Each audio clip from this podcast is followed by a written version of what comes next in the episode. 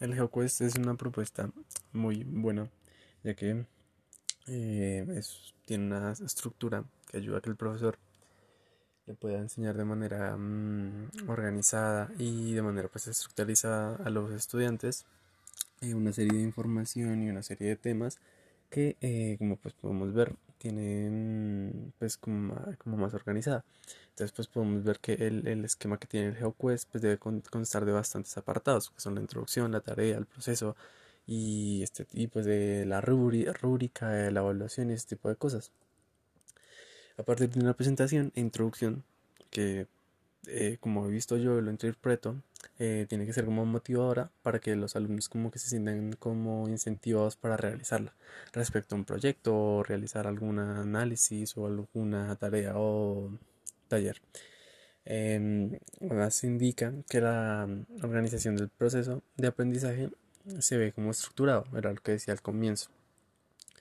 Eh, ya que hay secuencias, hay, hay un proceso, hay puntos específicos y tiene un orden, el cual pues genera que mm, haya como un aprendizaje pues más organizado. Además, podemos ver que em, en el modelo de la rúbrica em, también pues se ven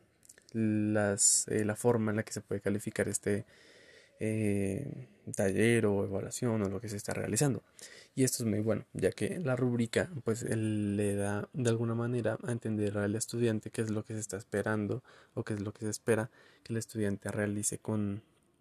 pues con lo aprendido dentro del GeoQuest. Y bueno, una cosa importante es como ver qué son los temas que trata en, profundidad como el GeoQuest, que son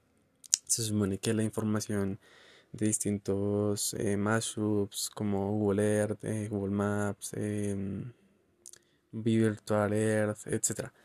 Entonces pues vemos que es como información que mm, eh, a veces no es como tan explícita en algunos lugares, pero que en el juego GeoQuest se puede explicar de manera muy específica y organizada.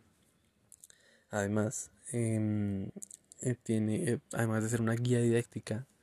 mm, funciona muy bien, pues como lo mismo, como un como una, como una didáctica ya que nos, nos ayuda a nosotros como profesores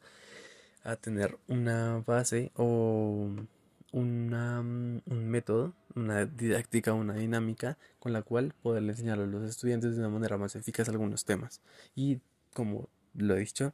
de manera más organizada lo cual em, hace que sea como más eficaz y más eficiente eh, sí, como que sea más em, a la hora de enseñar algunos temas que tengan alguna complejidad.